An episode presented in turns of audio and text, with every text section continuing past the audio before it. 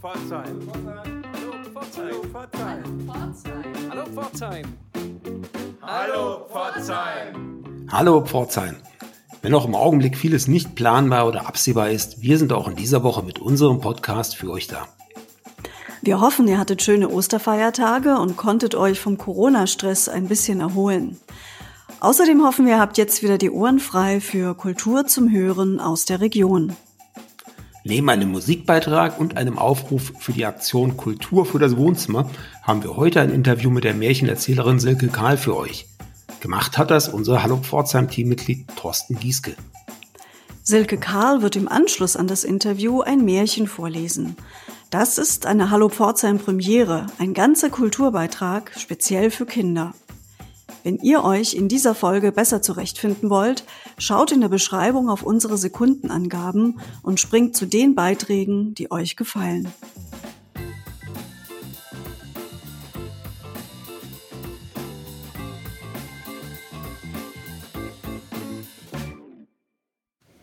Hallo Pforzheim, schön, dass Sie heute wieder dabei sind und uns Ihre Aufmerksamkeit schenken. Ich bin Thorsten Gieske Mitglied des Redaktionsteams von Hallo Pforzheim und einer der Gründer dieses Podcasts. Ich möchte Ihnen heute Silke Kahl, eine Theater- und Kulturschaffende aus Pforzheim vorstellen. Sie ist Gründerin des freien mobilen Theaters Vis-a-vis, Schauspielerin, Theaterpädagogin und sie wird uns heute in die Welt der Märchen entführen, doch dazu später etwas mehr. Frau Kahl, in Ihrer Vita habe ich gelesen, dass Sie unter anderem eine Bankausbildung genossen haben. Das klingt für mich nach einem ersten und zweiten Leben, irgendwie spannend. Wie kam es dazu, dass Sie zu einem bestimmten Zeitpunkt in diesen künstlerischen Bereich überwechselten? Ja, hallo Herr Gieske, hallo Pforzheim. Vielen Dank, dass ich hier sein darf. Ja, wie kam es dazu? Es gab tatsächlich ein erstes Leben, vielleicht sogar noch mal eins davor. Und ich habe eine Weile gebraucht, um sozusagen meine Berufung zu finden bin sehr dankbar aber auch auf den Weg, den ich davor beschreiben durfte. Die, die Ausbildung zur Bankkauffrau war vielleicht jetzt nicht gerade das, was mich von, von innen heraus erfüllt oder glücklich gemacht hat, aber es war ein ganz, ganz wichtiger äh, Abschnitt in meinem Leben, der mich ähm, ausgestattet hat mit vielem, was ich heute noch brauchen kann, um als freischaffende Künstlerin auch mit beiden Beinen in der Welt zu stehen und ähm, leben zu können. Das ist für mich so, dass Sie auch dann in diesem künstlerischen Bereich einen unternehmerischen Aspekt immer gesehen haben, weil mit ihrer Bankausbildung haben sie ja durchaus dann auch ein Fundament gelegt, um äh, die ganze Geschichte so zu betreiben, dass sie auch mit dem Theater auch ein Stückchen dann auch ihren Lebensunterhalt verdienen. Ganz genau. Damit verdiene ich ausschließlich meinen Lebensunterhalt, also auch nicht nur ein bisschen, sondern ausschließlich. Und ähm, da gab es auch viele Stimmen in meinem Umfeld, die am Anfang sagten, du hast Kinder und wie kannst du es wagen und du bist auch noch alleinerziehend und was traust du dich da? Und ähm, du hast doch einen, einen ersten Beruf, geh wieder zurück. Nein, habe ich mir gedacht, aber das bringt ja keinem was, vor allem nicht meinen Kindern. Wenn die Mutter dann ähm, nicht mehr so ganz ähm, glücklich ist. Und stattdessen habe ich mich einfach auf das besonnen, was ich gut kann. Äh, ich habe viele Ideen im Kopf. Ich bin ein kreativer Mensch. Ich schreibe gerne Geschichten und ich erzähle gerne Geschichten. Vor allem brennt mein Herz für das Theater. Und mhm. um das einfach umsetzen zu können ähm, in, einem, in, in, in der Freiberuflichkeit als alleinerziehende Mama, war es einfach ganz klar, dass ich sozusagen meine Beruflichkeit um das Leben meiner Kinder herum baue. Da lag es nahe, eine mobile Bühne zu gründen, und zu gastieren hier in der Region, in Kindergärten, in Schulen, mhm. in sozialen Einrichtungen, aber auch in kleinen Bühnen, um so den Menschen ja, Freude zu bereiten. Ganz, ganz besonders natürlich äh, mit den Märchen, die ich spiele für die Kinder, aber durchaus auch mit den Kindern. Mhm. Genau. Wie Sie Ihre Ader entdeckt haben fürs Theater, hatten Sie da Vorbilder? Gab es da Mentoren oder, oder Vorbilder, die, wo Sie gesagt haben, Mensch, ja, daran möchte ich mich orientieren oder die Ihnen was gegeben haben? Die Liebe zum Theater entfacht hat ein ganz schlichter Workshop bei mir, den ich damals im Kulturhaus Osterfeld übrigens ähm, erlebt habe, erleben durfte. Aber da war ganz schnell klar, dass es mir nicht reichen würde, dieses, äh, dieses Lebensgefühl äh, zum, zum Hobby zu haben, sondern da war klar, dass es Beruflichkeit wird. Und auf diesem Weg ähm, einen Beruf daraus zu machen, habe ich dann eben eine Ausbildung gemacht äh, zur Theaterpädagogin und habe aber auch Fortbildungen gemacht im Bereich der Pantomime, des Erzähltheaters, aber auch der Schauspielkunst. Und dabei sind mir tatsächlich, ist mir ein Vorbild, wenn wir, wenn wir es so nennen wollen. Ja. ja ich mhm. ich habe es nicht so mit Vorbildern, ja. aber wenn wir von einem Vorbild sprechen, dann ist für mich einer meiner ganz persönlichen Lieblingskünstler Marcel Marceau als der, einer der Weltpantomimen schlechthin, die wir jemals hatten. Mhm. Ja. Marcel Marceau war für mich ein, ein Mensch, dem es gelingt, eben ohne Worte alles zu sagen und vor allem die Menschen auf der Seelenebene zu berühren. Ähm, und ich glaube, darum geht es doch. Wir wollen doch alle berührt werden. Und ähm, ja, obwohl meine mobilen Theaterstücke oftmals Erzähltheatercharakter haben, insbesondere die Märchen, sind sie erfüllt von Sequenzen nonverbalen Spiels, in denen ich in die Rollen der Märchenfiguren schlüpfe und ohne Worte ausdrücke, ja, was man mit Worten manchmal einfach auch nicht so sagen kann. Und da war Marcel Marceau, finde ich, ganz prägend. Das berührt mich jetzt ganz besonders, weil an Marcel Marceau habe ich selber auch sehr schöne Erinnerungen. Ich war im Alter von sechs Jahren in Ostberlin im Theater als kleiner Junge und habe heute noch diese Bilder im Kopf, die auf der Bühne durch Marcel Marceau dargestellt wurden. Und das zeigt ja, wie intensiv so ein Pantomimenspiel sein kann. Das sind Bilder, die man sein Leben lang mit sich trägt und die einen durchaus auch prägen können. Ganz genau, mit Gesten und Blicken entzücken und berühren. Darum, das kann er oder das konnte er und das kann die Kunst der Pantomime. Ich bin leider keine Pantomimen, also darauf habe ich mich nicht ähm, spezialisiert. Ich habe das eine, ein Jahr lang vertieft und ich kann Sequenzen äh, umsetzen. Aber ich glaube, die Quint, also für mich war die Quintessenz wirklich dieses ganz ohne Requisiten und ganz ohne Bühnenbild und ohne andere Mittel mhm. eben Dinge auszudrücken, genauso wie ja. es beschreiben, Herr Giske. Ja. Ja. Ähm, diese, diese Bilder entstehen dann in den Köpfen der Betrachter, der Menschen, ähm, die zuschauen. Und das ist das, worum es auch heute, glaube ich, geht und für Kinder sehr, sehr wichtig ist, dass wir wieder ihre Fantasie wecken, dass sie nichts vor Augen haben, kein Computerspiel. Mhm, genau. Ja. Also meine Kinder machen das leider auch, ich kann es auch nicht ganz vermeiden, aber ähm, dass sie es einfach wieder schaffen, in ihre eigene Welt zu versinken, wenn sie die Augen schließen, wieder Fantasien vor sich zu haben, schöne Bilder zu entwickeln. Und man kann das mit, durchs Außen durchaus impulsgebend einfach an die Kinder weitergeben. Zum Beispiel durch ein Spiel ohne ohne Requisiten und ohne Hilfsmittel und ohne Worte auch. Ja, ja das gerade in unserer Zeit, wo man ja schon einen Informations-Overkill praktisch hat, äh, glaube ich, eine ganz wichtige Geschichte, die Sie uns mitgeben können. Und ja. vielleicht kommen wir nochmal aufs Kulturhaus Osterfeld zurück. Sie sagten, ein Workshop im Kulturhaus Osterfeld hat Ihnen damals angefangen, den Weg zu bereiten. Äh, daraus deute ich auch, dass Sie Ihren ganzen Weg jetzt von der Ausbildung her, von der Schauspielerei her, hier in Pforzheim gemacht haben. Ist ja. das richtig? Ja, ich bin Wahlpforzheimerin. Ja, das ist ja toll. ich bin selbst ähm, aber aufgewachsen, also geboren in Bietigheim, Bietigheim Bissingen, Bissingen heute im Landkreis Ludwigsburg. Aufgewachsen bin ich in Markgröningen als Kind des Schäferlaufes. da wird meistens assoziiert ja. mit dieser Stadt. Ganz genau. Und da lebt auch heute noch meine Familie, mein Bruder, meine Mutter. Und ähm, bin ich auch heute noch sehr verbunden. Aber ja. Was, was schätzen Sie dann an Pforzheim so besonders, an der Kulturlandschaft in Pforzheim? Die ist unheimlich vielfältig. Es gibt wahrscheinlich viele Städte, die das von sich behaupten, aber bei uns stimmt's ich weiß es. Sehr gut. Ich bin Teil dessen und ich habe ähm, einige ganz wunderbare Kollegen. Also nicht nur ganz klar schätze ich auch die, die tollen Häuser, die wir haben, die festen Instanzen, das Stadttheater, das Kulturhaus Osterfeld, das Kupferdächle, ähm, aber genauso auch das Figurentheater von Raphael Mürle, der mhm. übrigens auch ähm, Teil einer Kooperation oder einer Gemeinschaft ist, der Freien Theaterkünstler Pforzheim-Enzkreis. Mhm.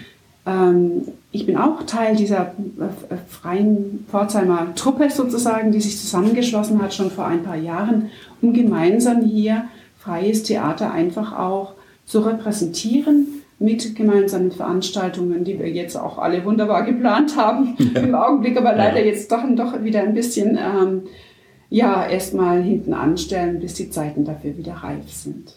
Gibt es Veranstaltungen in Pforzheim, die Sie ganz besonders schätzen, wo Sie sagen, Mensch, das würde ich so als Geheimtipp mal den Hörern mitgeben? Geheimtipp? Also im Juli findet hoffentlich Open Air statt mhm. im Stadtgarten Pforzheim am, es ist ein Sonntag, ich glaube der 26. Juli, mhm. ähm, ähm, im Stadtgarten, wie gesagt, die Grüntöne.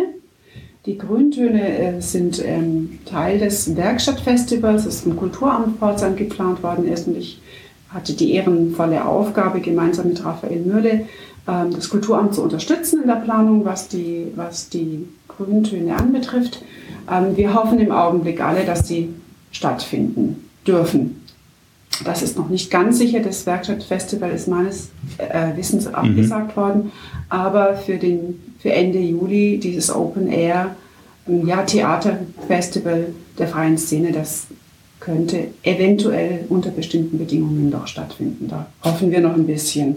Ansonsten ähm, einfach ein Jahr später, da gibt es auch mhm. schon einen Ausweichtermin. Mhm. Ja. Was würden Sie sagen, welches Kulturangebot in Pforzheim fehlt? Gäbe es Ihrer Meinung noch irgendwo Dinge, wo man sagen könnte, Mensch, da gibt es noch Potenziale, die man noch heben kann? Ich fände es ganz wunderbar, wenn es einen, einen Ort gäbe für, ja, man, mancherorts wird es Open Stage Bühne genannt, da darf jeder kommen und mal sich ausprobieren, aber wenn es vielleicht einfach einen Ort gibt für wirklich freischaffende Künstler, die tatsächlich ähm, sich dann mit regelmäßigem Programm einfach an, der, an einer Vielfalt und an einem Reichtum an Kulturangeboten mhm. beteiligen könnten. Ja, mhm. das wäre schön. Haben Sie in Pforzheim einen Lieblingsplatz, wo Sie ganz besonders gerne hingehen? Einen Lieblingsplatz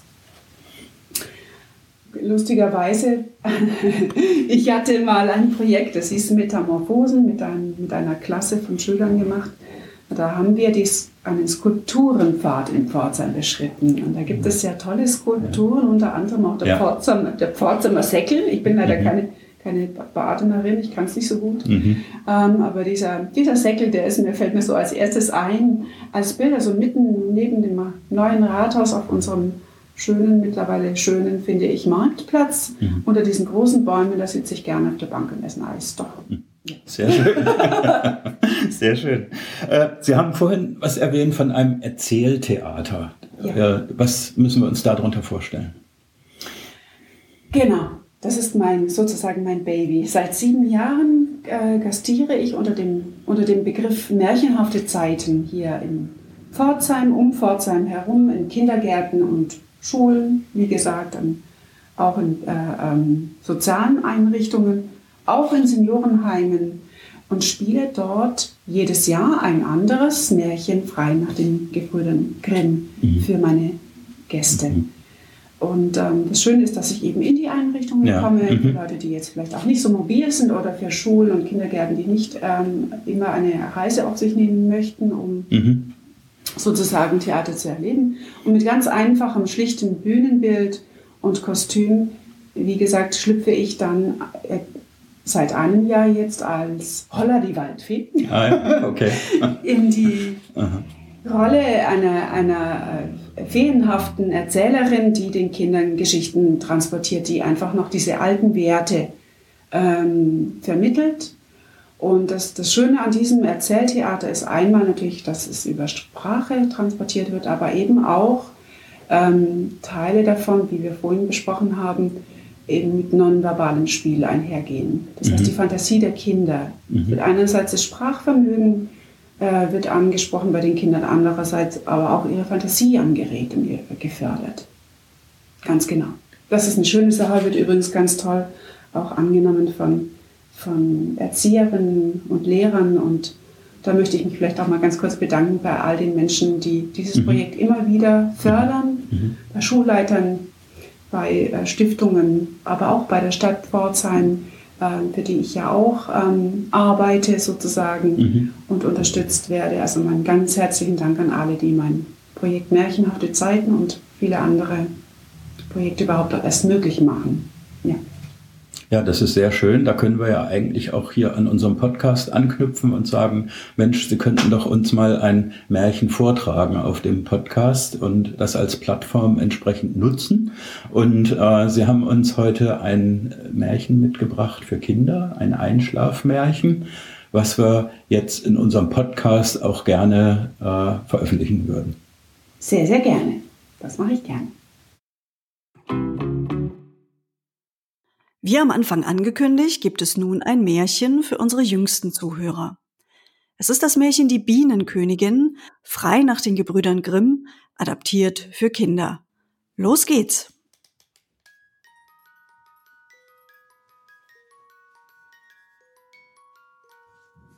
Hallo, schön, dass du hier bist.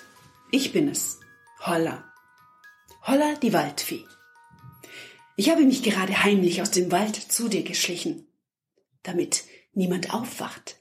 Psst. Im Wald schlafen die meisten schon. Meine jüngeren Feenschwestern, die Elfenkinder, die Rehkitze und die Vögelchen. Und das Wichtigste, der Herr Oberwaldschrat. Der schnarcht manchmal so laut, dass sich die Igelkinder beim Lernen beschweren. Wer sägt hier rum zu später Stund? Aber das ist eine andere Geschichte. Heute will ich dir das Märchen von der Bienenkönigin erzählen. Hast du es dir gemütlich gemacht? Das Licht gedämpft? Dein Kuscheltier im Arm? Vielleicht kannst du ja den Himmel sehen, wenn du aus dem Fenster schaust. Oder du schließt deine Augen und erfindest deinen eigenen Sternenhimmel über dir. Wenn du deine Händchen auf deinen Bauch legst, kannst du dann deinen Atem spüren? Nimm ruhig ein paar ruhige Atemzüge. Spürst du's? Das klingt wie das Rauschen der Bäume in meinem Wald. Herrlich. Bist du soweit? Gut. Und dann kann es jetzt losgehen. Es war einmal nicht weit von hier, zu einer Zeit, als das Wünschen und Zaubern noch üblich war. Da lebten drei Königssöhne. Die beiden Ältesten zogen los und erlebten Abenteuer. Nur ja, sie gerieten in ein wildes und wüstes Leben und kamen gar nicht wieder nach Haus. Der Jüngste aber den sie den Dummling nannten, machte sich auf und suchte seine Brüder. Er ging weit durch das Land, über Wiesen und Felder, durch Wälder und Täler und viele Dörfer. Und als er sie endlich fand, da verspotteten sie ihn. Ha! Was bildest du dir ein, du Dummling? Ja, was glaubst du, wer du bist? Du wirst dich besser in der Welt zurechtfinden als wir, wo wir doch viel klüger sind als du. Dummer Dummling, du. Hm. Nun ja, da zogen sie also alle drei miteinander fort und kamen an einen Ameisenhaufen. Die zwei Ältesten wollten ihn mit einem Stock durchwühlen und sehen, wie die kleinen Ameisen in ihrer Angst herumkröchen und ihre Eier forttrügen. Aber der Dummling sagte, Lasst die Tiere in Frieden. Ich will nicht, dass ihr sie stört. Da gingen sie weiter und kamen an einen See, auf dem schwammen Enten. Die zwei Brüder wollten ein paar von ihnen fangen und braten, aber der Dummling ließ es nicht zu und sprach, Lasst die Tiere in Frieden. Ich will nicht, dass ihr sie tötet. Endlich, da kamen sie an ein Bienennest. Darin war so viel Honig, dass er am Stamm schon herunterlief. Er war goldfarben und schmeckte, mm, herrlich. Doch, es genügte den beiden älteren Brüdern nicht, davon zu naschen. Nein, Sie wollten Feuer unter den Baum legen und die Bienen ersticken, damit sie den Honig wegnehmen könnten. Der Dummling aber stellte sich abermals schützend davor und sprach. Lasst doch die Tiere in Frieden. Ich will nicht, dass ihr sie verbrennt. Schön, wenn ihr bis jetzt dran geblieben seid. Solltet ihr eure Eltern für das Märchen vor die Tür geschickt haben, holt sie jetzt doch kurz wieder rein. Denn Gerhard Barral hat eine Ansage zu machen für die Aktion Kultur für das Wohnzimmer. Dazu gibt's noch ein paar Beiträge unterschiedlicher Künstler. Gleich anschließend hört ihr den zweiten Teil des Märchens Die Bienenkönigin. Hallo Pforzheim. Geht Ihnen das auch so, dass man zurzeit glaubt, Kunst und Kultur sei völlig verschwunden? Weit gefehlt in Pforzheim und der Region Nordschwarzwald. Unter dem Titel Kultur für das Wohnzimmer haben sich 22 Künstlerinnen und Künstler und Ensembles zusammengetan, um in ihrem Wohnzimmer zu Gast zu sein.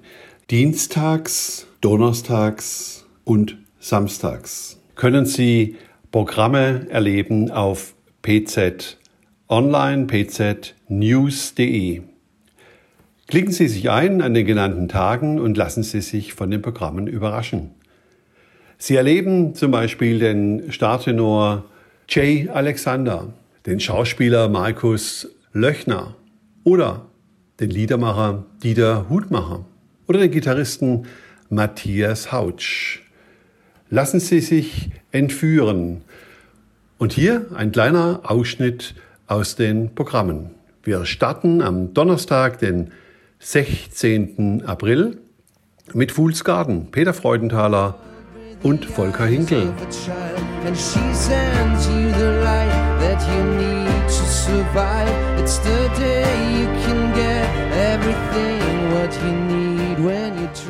Steigen Sie mit uns ein in die Reise der Literatur.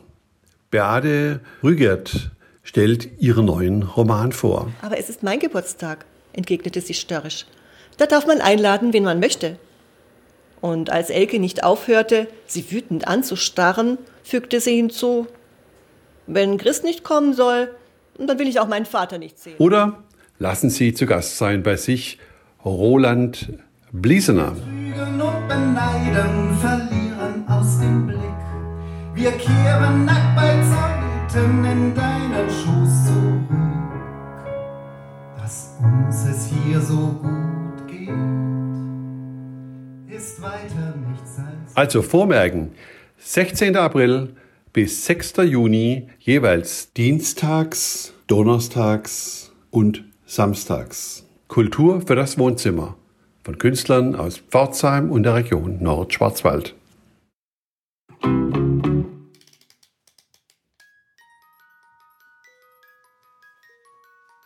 Nach einiger Zeit kamen die drei Brüder in ein wunderschönes Schloss. Als sie den Hof betraten, war dort keine Wachen und in den Ställen standen lauter Pferde. Stellt euch vor, die waren versteinert.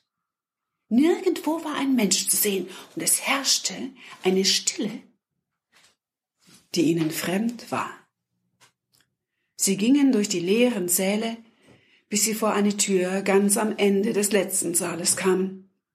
An ihr hingen drei Schlösser. Inmitten der Türe, da war so ein Astloch, durch das man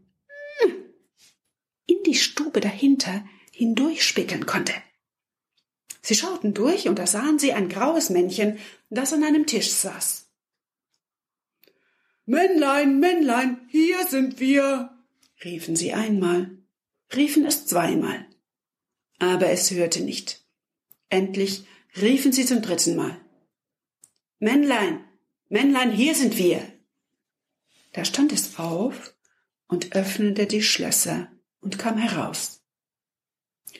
Es sprach aber kein Wort, sondern führte sie zu einem reich gedeckten Tisch mit allen Leckereien, die du dir vorstellen kannst. Siehst du den Tisch vor dir? Und als sie gegessen und getrunken hatten, brachte das Männchen einen jeden der drei Brüder in sein eigenes Schlafgemach. Am nächsten Morgen, da kam das graue Männchen zu dem Ältesten, winkte ihn herbei und leitete ihn zu einer steinernen Tafel. Darauf standen drei Aufgaben. Wenn diese erfüllt würden, stellt euch das vor. dann wäre das Schloss und alle, die darin lebten, ein für allemal von ihrem Zauber befreit.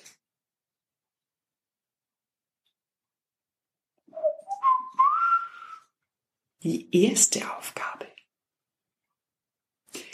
Im Wald unter dichtem Moos lagen die Perlen der Königstochter, tausend an der Zahl, die mussten alle gefunden werden, alle. Wenn aber vor Sonnenuntergang noch eine einzige fehlte, so wurde der, der gesucht hatte, zu Stein. Der Älteste ging hin und suchte den ganzen Tag. Als aber der Tag zu Ende war, hatte er erst hundert gefunden. Und wurde er in Stein verwandelt. Am folgenden Tag unternahm der zweite Bruder das zweite Abenteuer, aber es ging ihm nicht besser. Er fand nicht mehr als 200 Perlen und wurde zu Stein.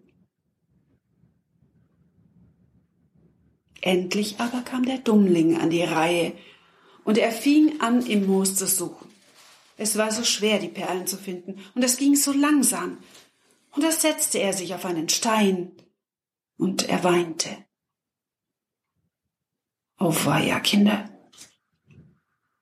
Und wie er eine Weile so da saß, da kam, wer hätte das gedacht, der Ameisenkönig, und zwar der, dem er einmal das Leben gerettet hatte. Mit 5000 Ameisen und es dauerte nicht lange, so hatten die kleinen Tiere, holla die Waldfee, alle tausend Perlen miteinander gefunden und auf einen Haufen getragen. Als der Dummling das sah, war er erleichtert, verneigte sich und rief, ich danke euch, ihr fleißigen Kerlchen, ich danke euch von Herzen.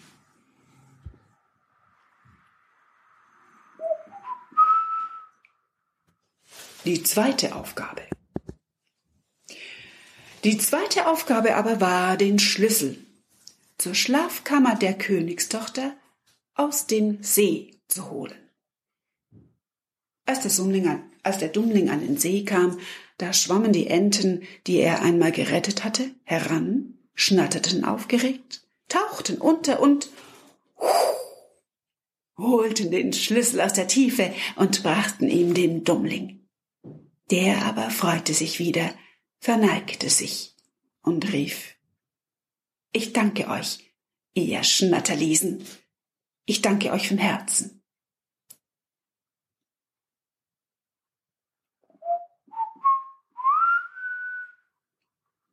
Die dritte Aufgabe, Kinder. Das war die schwerste. In dem verwünschten Schlosse schliefen drei Töchter des Königs.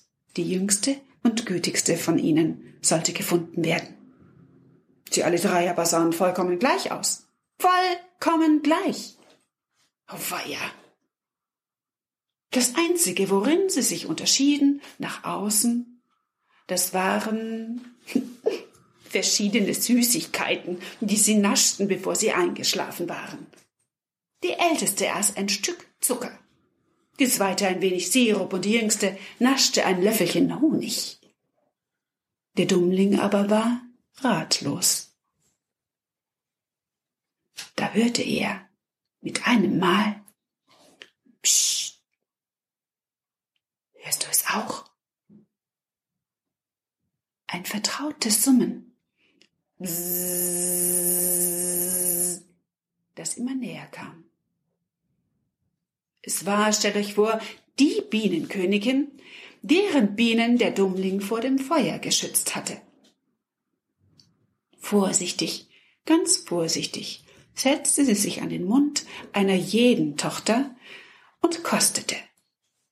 Zuletzt, holla die Waldfee, blieb sie auf dem Mund der Königstochter sitzen, die den Honig gegessen hatte. Und so erkannte der Königssohn die gütigste der drei Töchter, und er verliebte sich. Wie durch Zauberhand.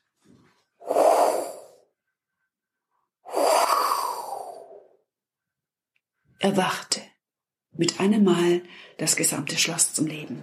Menschen und Tiere wurden aus dem tiefen Schlaf erlöst. Die Säle und der Schlosshof füllten sich wieder mit Leben. Die Vögel zwitscherten, die Insekten summten, die Pferde wieherten, die Kinder lachten, und wer zu Stein war, der reckte und streckte sich und erhielt seine menschliche Gestalt wieder. Ach ja, eines noch, aber das bleibt unter uns. Der Dummling, der ja nun alles andere als dumm war, heiratete die jüngste und liebste der drei Schwestern. Und als der alte König starb, da wurde er König.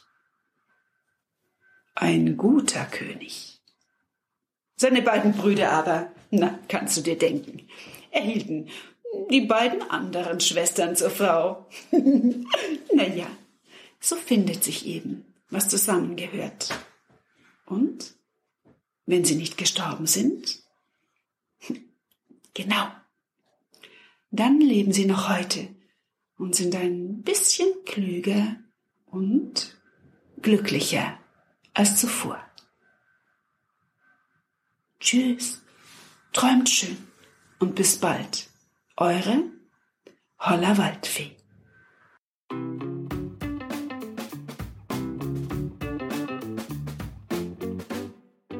Passend zu den sonnigen Temperaturen da draußen präsentieren wir euch zum Abschluss einen gute Laune Song. Gleich hört ihr noch Mr. George and his Oscars mit dem Titel Feeling Alright. Und seid ihr vielleicht selbst Musiker oder Bühnenkünstler und wollt ebenso in unserem Podcast auftreten? Kein Problem. Meldet euch einfach ganz unkompliziert und schickt uns eure Beiträge. Wir verabschieden uns, wünschen euch eine gesunde und gute Woche. Bis zum nächsten Mal. Eure Anna und Sebastian.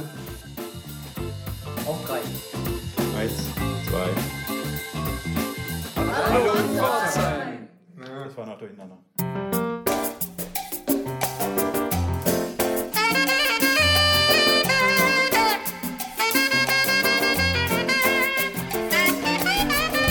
Seems I've got to have